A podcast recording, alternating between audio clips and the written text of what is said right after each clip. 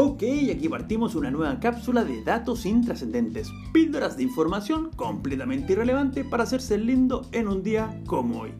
Y un 11 de junio, pero de 1776, el llamado Congreso Continental, es decir, los representantes de las 13 colonias que le acababan de declarar la guerra a Inglaterra, le encomiendan a Thomas Jefferson, John Adams, Benjamin Franklin, Roger Sherman y Robert Livingston que empiecen a escribir un borrador de la Declaración de Independencia primer paso hacia la constitución de Estados Unidos, que significó no solo que este país fuera la primera democracia en el mundo desde los griegos en el siglo V a.C.,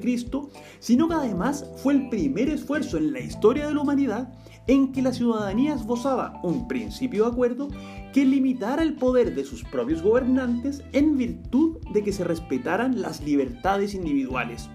algo exactamente en las antípodas de lo que ocurría en la Unión de Repúblicas Socialistas Soviéticas, en donde un día como hoy, de 1937, ocho generales son ejecutados en el contexto de la Gran Purga,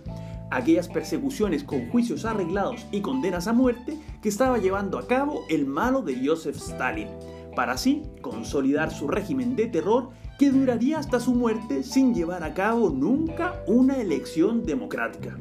Algo muy distinto a lo que ocurría en Inglaterra cuando, un 11 de junio de 1987, y luego de ser la primera persona en ganar un tercer mandato consecutivo en 160 años, Margaret Thatcher empieza su tercer gobierno. Algo además inédito, ya que la buena de Maggie fue la primera mujer en alcanzar tan alta investidura en Gran Bretaña.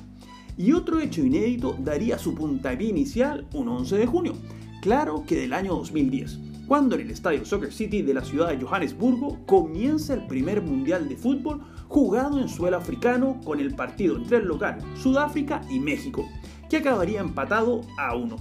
Recordado por el Waka Waka, la selección española y el Pulpo Pol, además en ese mundial, la generación dorada de Chile empezaría a dar sus primeros pasos a nivel internacional, que terminarían por consolidarse en la Copa América de 2015,